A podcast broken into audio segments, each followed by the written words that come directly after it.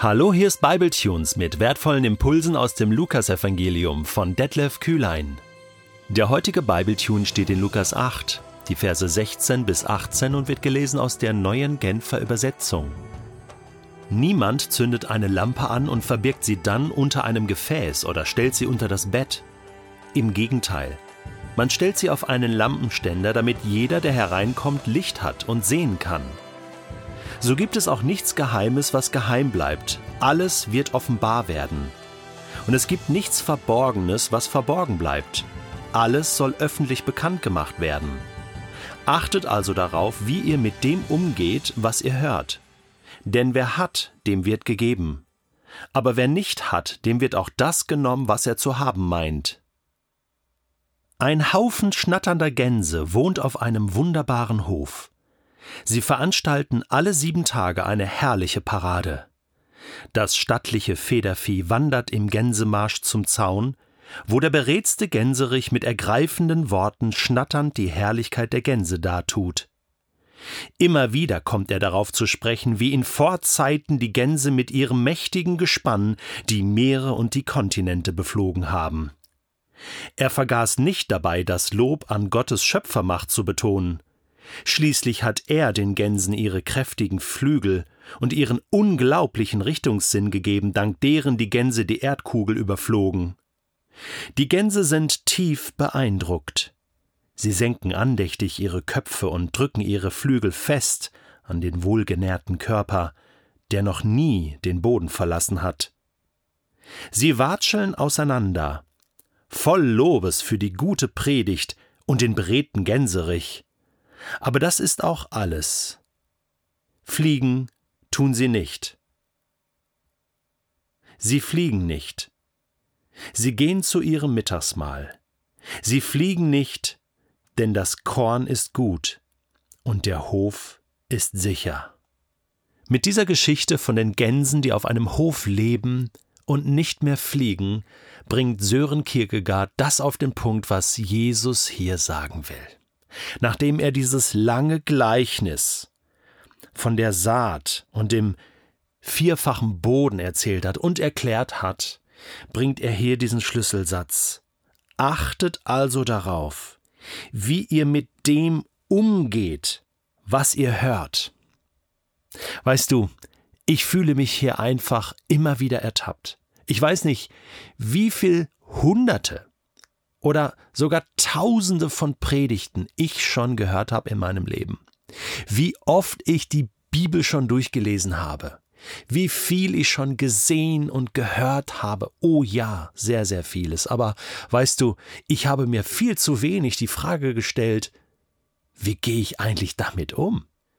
Sehr oft geht es links rein und rechts wieder raus oder umgekehrt. Und es landet schon gar nicht in meinem Herzen. Und es wird schon gar nicht in mir bewegt. Und es schlägt schon überhaupt gar nicht irgendwelche Wurzeln in meinem Leben. Wie soll denn dann Frucht in meinem Leben entstehen? Und wir beklagen uns alle regelmäßig darüber, dass so wenig zu sehen ist von dem, was Gott uns geschenkt hat. Jesus sagt, bist du dir eigentlich bewusst, dass du Licht bist? Dass, dass du ein Licht für Gott bist? Matthäus drückt es ja in Kapitel 5 und seiner Bergpredigt so aus, dass Jesus dort sagt, so lasst euer Licht leuchten vor den Menschen. Sie sollen eure guten Werke sehen, das, was ich motiviert von dem, was ich aus Gottes Wort höre, tue, das leuchtet vor den Menschen.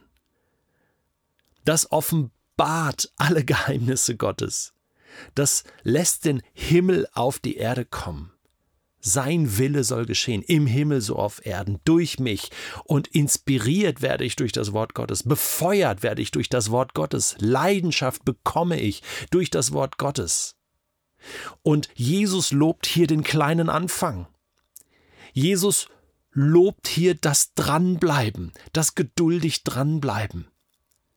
Ja, schon auch im Hören, aber nicht nur das, sondern wenn ich dann rausgehe, dann versuche ich, um Himmels willen, zu fliegen.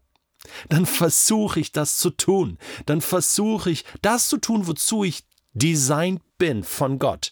Denn Gott hat die Gänse auch nicht erschaffen, dass sie auf einem Hof sicher leben,